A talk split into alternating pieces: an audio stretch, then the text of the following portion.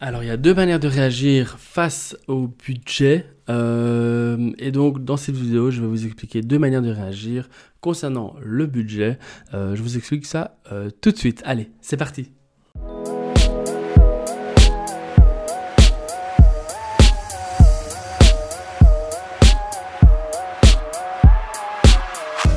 Alors si cette vidéo vous plaît, n'hésitez pas à vous abonner à la chaîne, n'hésitez pas à me suivre sur Instagram si vous regardez cette vidéo sur Instagram, sur YouTube, appuyez sur la petite cloche comme ça vous êtes notifié dès que j'envoie une nouvelle vidéo.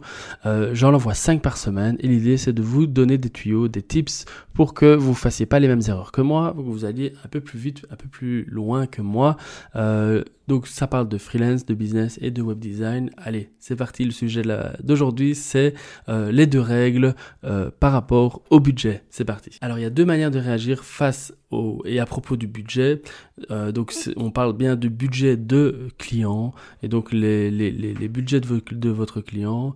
Il y a deux manières de réagir. Donc la première chose, c'est si maintenant vous avez en face de vous un client qui est low budget, donc vous sentez qu'il n'y a pas spécialement beaucoup de budget, euh, parlez directement de prix, au moins vous ça va vous faire perdre euh, moins de temps, euh, parce que si il n'a pas beaucoup d'argent, vous allez euh, peut-être rien avoir au final.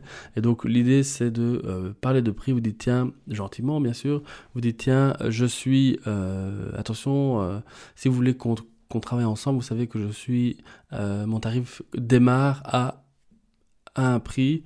et donc là, vous attendez comment, de voir comment il va réagir et vous allez euh, voir si vous allez sentir tout de suite si on peut aller plus loin ou pas.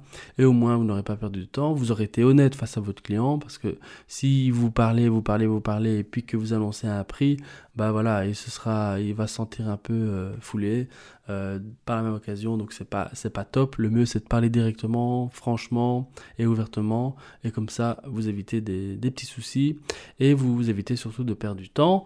la deuxième manière de de, de, gérer et de, la deuxième règle à propos du budget, c'est que si vous avez un client en face de vous qui a du budget, euh, eh bien, posez-lui un maximum de questions.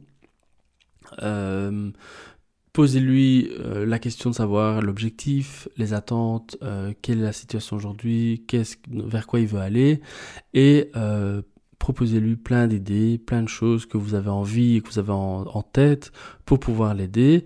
Et n'annoncez surtout pas un prix euh, rapidement. Attendez d'avoir euh, toutes les infos nécessaires pour finalement lui offrir un prix euh, global. Donc là, c'est l'effet contraire. Donc quand vous sentez qu'un client est vraiment high budget, peut-être plus haut que ce que vous avez l'habitude de travailler, vous n'annoncez aucun prix vous parlez, vous parlez, vous parlez, vous proposez et vous mettez sur papier à un moment donné tout et vous lui euh, mettez un prix et vous lui euh, expliquez euh, tout ce qui va être prévu.